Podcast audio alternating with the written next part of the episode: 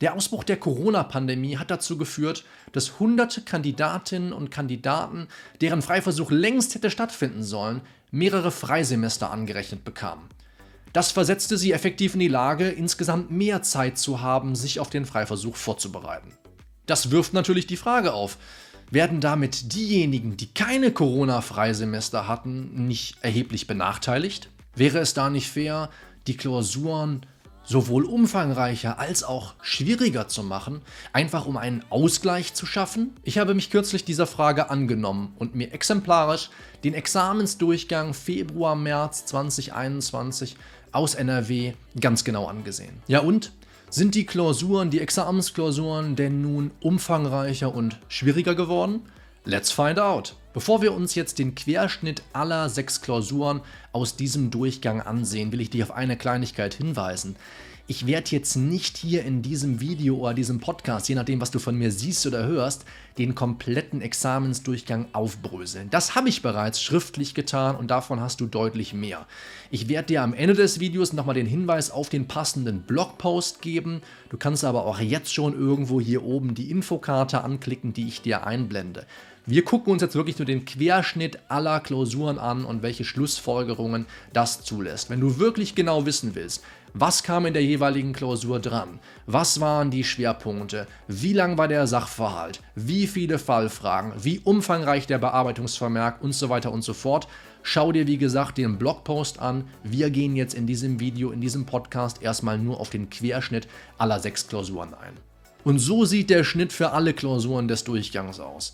Also wir hatten etwa drei Seiten Sachverhalt pro Klausur. Das ist überhaupt nicht unüblich. Die Tendenz geht in den letzten Jahren immer mehr dahin, dass die Sachverhalte länger werden. Das kannst du gut oder schlecht finden, dem ist einfach so. Pro Klausur etwa zwei Fälle ist auch überhaupt nicht unüblich. Das kann sein, du hast einen Ausgangsfall und eine Abwandlung, einen Ausgangsfall und eine Fortsetzung oder zwei Fälle, die völlig unabhängig voneinander sind. Du hast zwei Fallfragen im Schnitt, ist überhaupt nicht unüblich, ist eher total üblich. Mal hast du nur eine, mal hast du drei oder vier. Das variiert sehr stark. Eher unüblich, würde ich sagen, sind sechs Rechtsprobleme pro Klausur. Aber da würde ich gleich dann bei den Schlussfolgerungen noch ein paar Sätze zu sagen, denn die Strafrechtsklausur war ein bisschen so ein Gag dieses Durchgangs. Naja, die hatte elf Themenschwerpunkte ja, oder elf Probleme, wenn du so willst. Das ist natürlich absurd und diese Klausur fällt auch so sehr stark aus dem Raster. Ich beobachte die Klausuren ja nun jetzt schon mal ein paar Jahre und stelle fest, das ist sehr, sehr unüblich, aber dadurch wird der Schnitt natürlich so ein bisschen verfälscht. Aber so hast du zumindest mal einen ganz guten Überblick darüber, wie der Durchgang konzipiert war. Na gut, was können wir daraus denn nun schlussfolgern für deine eigene Examensvorbereitung?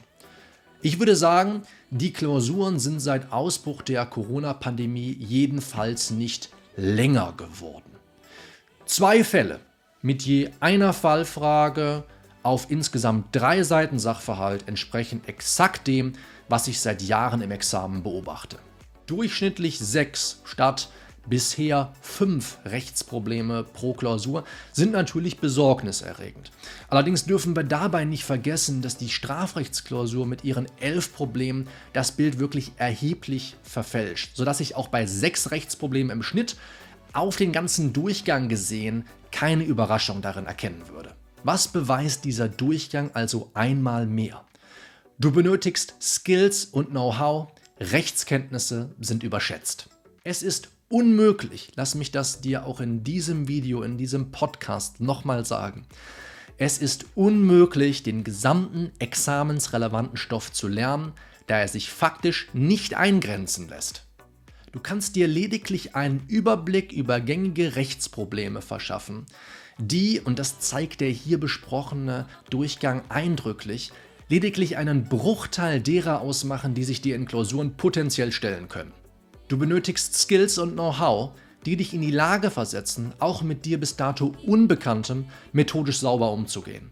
Das setzt voraus, dass du die gesetzliche Systematik der wesentlichen Rechtsnormen verinnerlicht hast und mit den wichtigsten ungeregelten Instituten umzugehen weißt. An der Stelle weise ich nochmal ganz kurz auf den Blogpost hin, von dem ich eben schon gesprochen habe, bevor ich dir den Querschnitt aller sechs Klausuren gezeigt habe. Da hast du wirklich nochmal aufgedröselt, wie jede Klausur genau aussah. wie viele Seiten Sachverhalt, wie viele Fallfragen, wie viele Probleme, welche Probleme waren es im Einzelnen, eine Einschätzung über den Schwierigkeitsgrad der Klausur und den Erwartungshorizont und vieles mehr. Den Link packe ich dir, hatte ich eben schon in der Infokarte drin, das kann ich also nicht nochmal machen. Ich packe ihn dir auf jeden Fall in die Videobeschreibung und ins Kommentarfeld, wenn du bei YouTube schaust.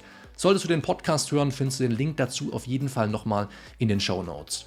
Ich betone in meinen Beiträgen, heute und auch in der Vergangenheit immer wieder, dass es auf Skills und Know-how ankommt und dass Rechtskenntnisse überschätzt sind.